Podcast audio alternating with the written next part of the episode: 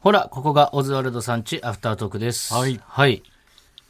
もう、だからもう、フェスも終わりまして。フフェスを引きずってるェね。スを引きずってるんですよ。うんあの、ツイート、ツイートってツイッターでも言ったんですけど、んなんかね、脱サラとかした人とかって、もしかしたらフェス帰りに決断した人がいるのかもしれないです。多いかもしれないですね、みたいな。んツイートしたら、うん何人かリプで、ん私それです、みたいな。ええマジフェス終わりにん背中を押されて、注文なんかしたいみたいな。そうそうそう。別にサラリーマンがどうってわけじゃないんだけど、んなんか、本本当当ににやりたいことじゃないです。別別ににややりりたたいいこことがある人は、フェスの帰りにん感化されて、こう、背中を押されて脱サラするって人結構いるんだって、やっぱ。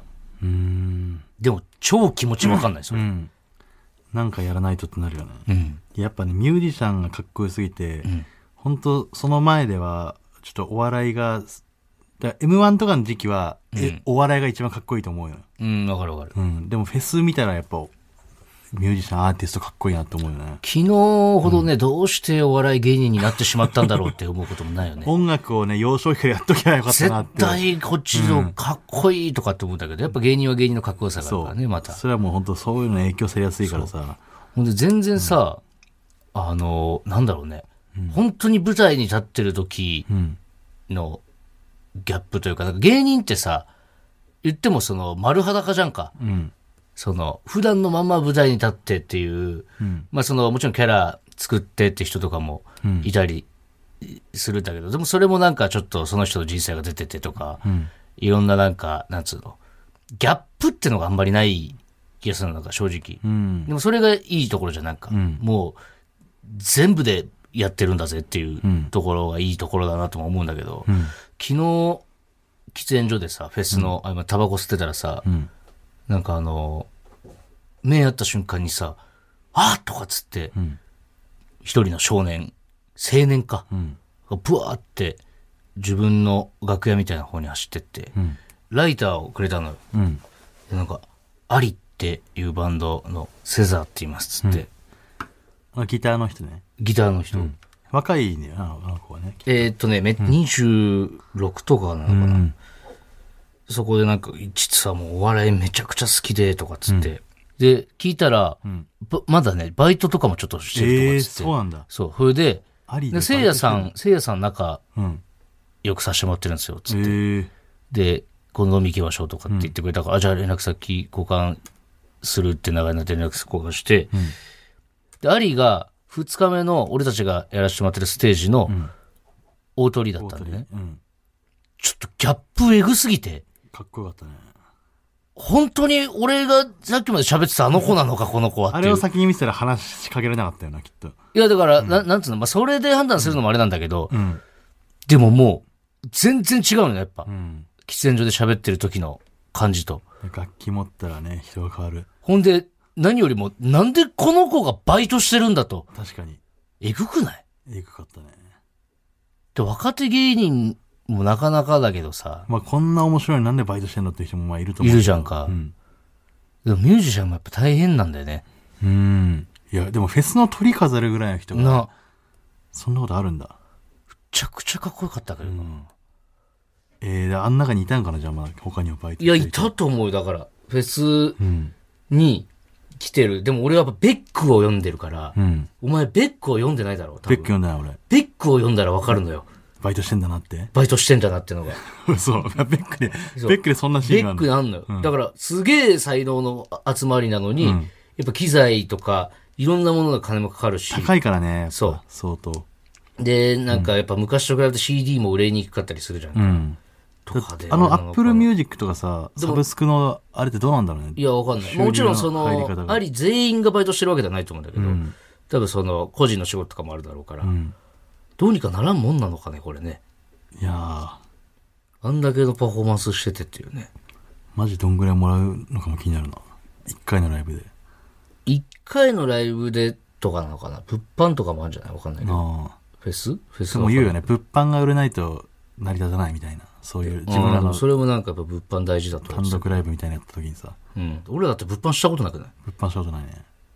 やった方がいいのかな、物販って。いや、わからん。そのななんんかか毎回なんか売ろうかとかで考えるけどさ。でもあんまり儲けないみたいな話も聞くしね。ああ、で俺ら、でも会社自体はあれなんじゃないわかんないけど。そんなリアルなさ、お金の話。何売りたい、物販。物販、物販なんだろう。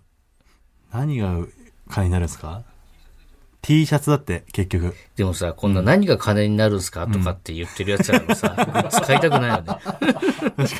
金のためにやってるじゃたんめに ね。だからなんかバカなふりしてめっちゃ高いもんい何発か売るとかね。オリジナルシャンパン10万円で売るとか。 キャバ嬢みたいなことしてさ。意外とまだ知られてないのあるかもしれないね。やってないだけで。めっちゃ売れる。だってアクリルスタンドとかさ、うん。前も誰か言ってたけどさ、売れると思わないじゃん、その、そもそも。うん俺ら知らないから。うん。でもアクリルスタンドがね、人気なんだよね。あれって何に使うのだっていや、わからん。アクリルスタンどド。こに置くのあれ。どう飾るかとかもわかんないけど、うん。結構台無しにならない部屋とかに置いたら。 なんか、部屋とかこだわってる人さ、そいやでも逆にだよねレトロなアメリカンのスタイルとかさ、北欧風とかにしてる人にさ、んアクリルスタンドじゃ結構、で買わねえんじゃないそういう台人 無は。しになりそうだけ ど。かなんか入れとくんじゃない財布まあと部屋かに。には置かないんかなスタンドさせないで入れとく人もいるじゃない確かに。財布とかうに。ん。なんか、日いい用的に使えるもんがいいかな。ですね、なんかサ。ランラップとかね。サランラップね。 どうお前。俺が、サランラップねって来ると思わなかったら、お前。まさか。まさか思わなかったから、次の言葉が出ないわ。適当に言うもんじゃないんだ、これ。あと、あの、シェフワングランプリねこ。れね、あのー昨日放送ですかね。うん。昨日。昨日です。収録日えー。の昨日ですね。そうです、そうです。そうです今日が収録日はああ、何もういい出た。それや めて。ややこしくなるから、そいれや、わかんなくなるからさ。ごっちゃにしなくていいのよ、だから別に。今日何日収録日今日が25だから、 25 24の話、シェフワンは。 24の話か。うんあ、そっかそっか。そうそうそうんそう。24に放送のシェフワングラム。これね、あの、僕ら一応ずっと、あのーサポーターとしてね。スペシャルスサペシポャータルサー、ね。ポーターとして、もう最初の予選の方からね、うんずっと見守らせていただいたんですけども。だって M1 の次の日にもスペシャルサポーターに就任したんですから。本当はね、多分 M1 チャンピオンがやる仕事なのかな。そうなんですよねまあでも吉本のあれなんで、うん一応錦鯉さんじゃなくて準優勝の我々がやらせてもらうという形で。うん。いや、ほんとね、いい経験というかね、深いよね、料理って。いや、深いね。うん。料理っていうのは。これ優勝したさ、大大原原さシんェフ、北海道の、んマジでさ、かっこよくないマジでかっこいい。ね。てか、うますぎ、料理が。そう、料理うまいし、天才なのよ。なんか、あの、予選のね、料理作るときに、まあ一応その制限時間何分以内にん、何々料理を作ってくださいみたいな。うん。まあその、昨日の放送ではなかったかな。でもその、その前の予選とかでそういうのがあったんですけど、うんもう片耳にね、あの、iPod をはめながら、うん iPod? AirPods? うん。 AirPods か。 iPod はまんねえよ、お前。耳には AirPods あのイヤホンね、うんはめながら料理してるんですよ。 うん。で、何を聞いてんのかと思ったら、ロッキーのテーマ曲ずっと聞いてんのって。エンドレスでね。ね。それで料理作るっていうのはね、もうなんか、その、本当ポーカーフェイスのさ、うん。なんか天才型って感じするじゃん、もう。うん。でもやっぱ努力の人なんだよね。よく聞いたら。そうちだゃんとね。修行して、料理の基礎を学んでっていう。うん。で、店行かしてもらったもんな、北海道の札幌北の。海道行かしてもらって、ちうょっんとえぐかったな。本当になんか一品だけね、作ってくれたのが、あの、鳩の胸肉っていうさ、うん。鳩なんて食べたことないし、うん。あの、俺らあのグレーの鳩しか知らないじゃん。グレーの。グレー、あの肌がグレーで首黄色の鳩しか知らないでしょ。ああ、うん。なんか、うん。首グレーっていうなんか。鳩のいや、色はそうなんだけグど。レーじゃん。あのググレーネズミ色って言ったらややこしいからさ、うん。鳩なのにネズミなんかってなるから。うん。グレーのね、あの首が黄色の鳩しか知らないけど、んやっぱそのちゃんと、その食用で育ててる鳩、うん。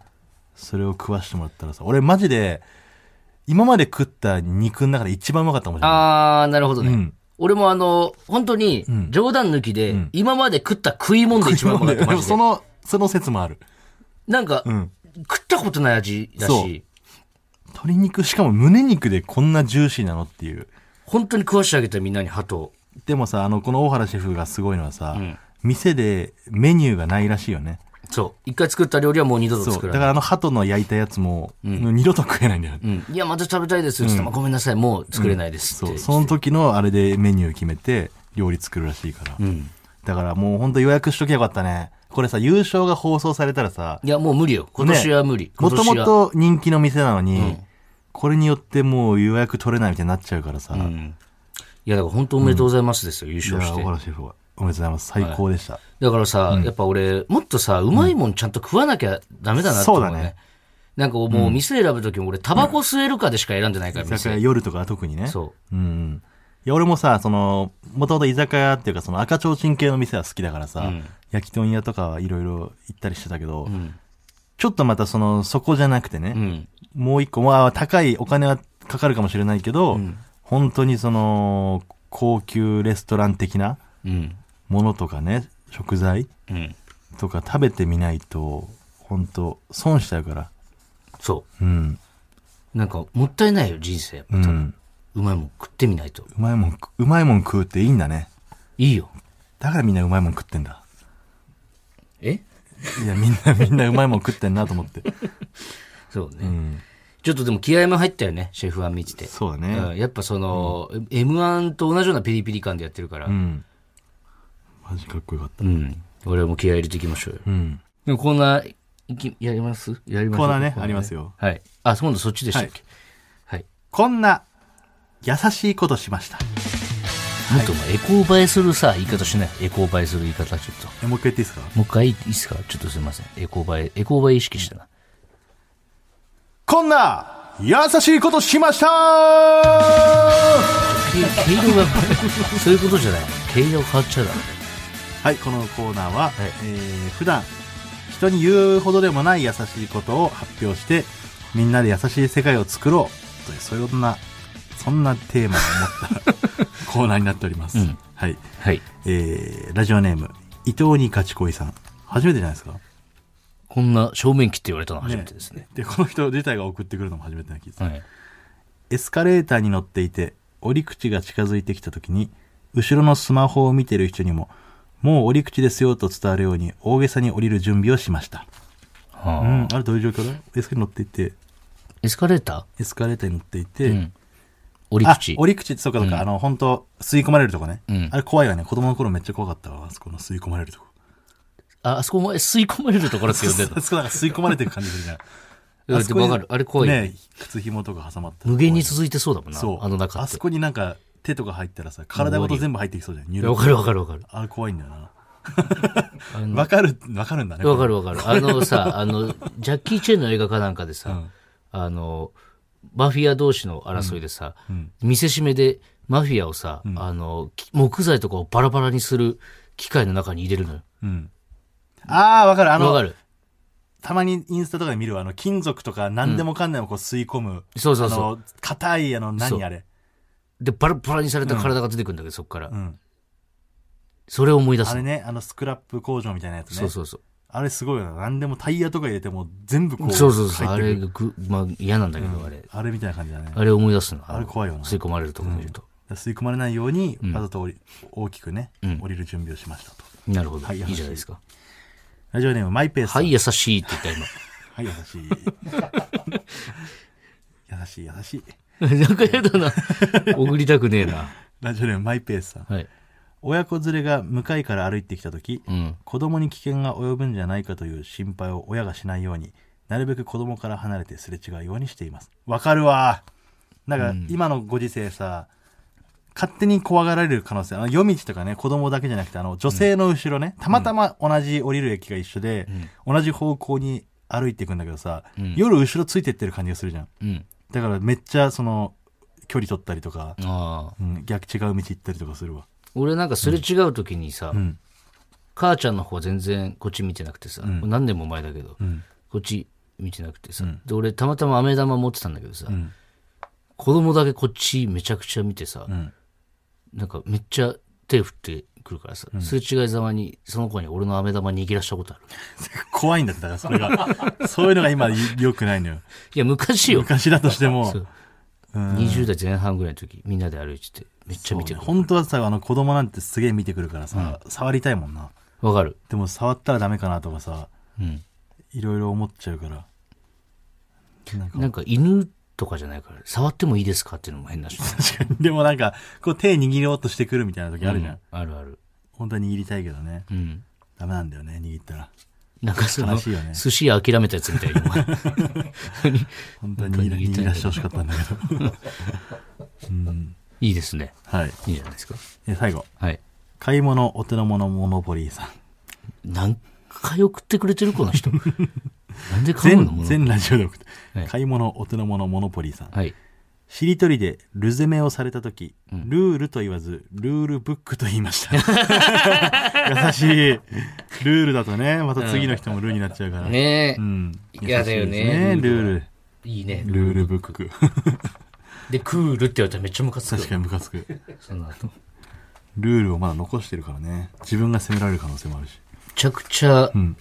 キャバクラ来て何も喋んないお客さんが、うん。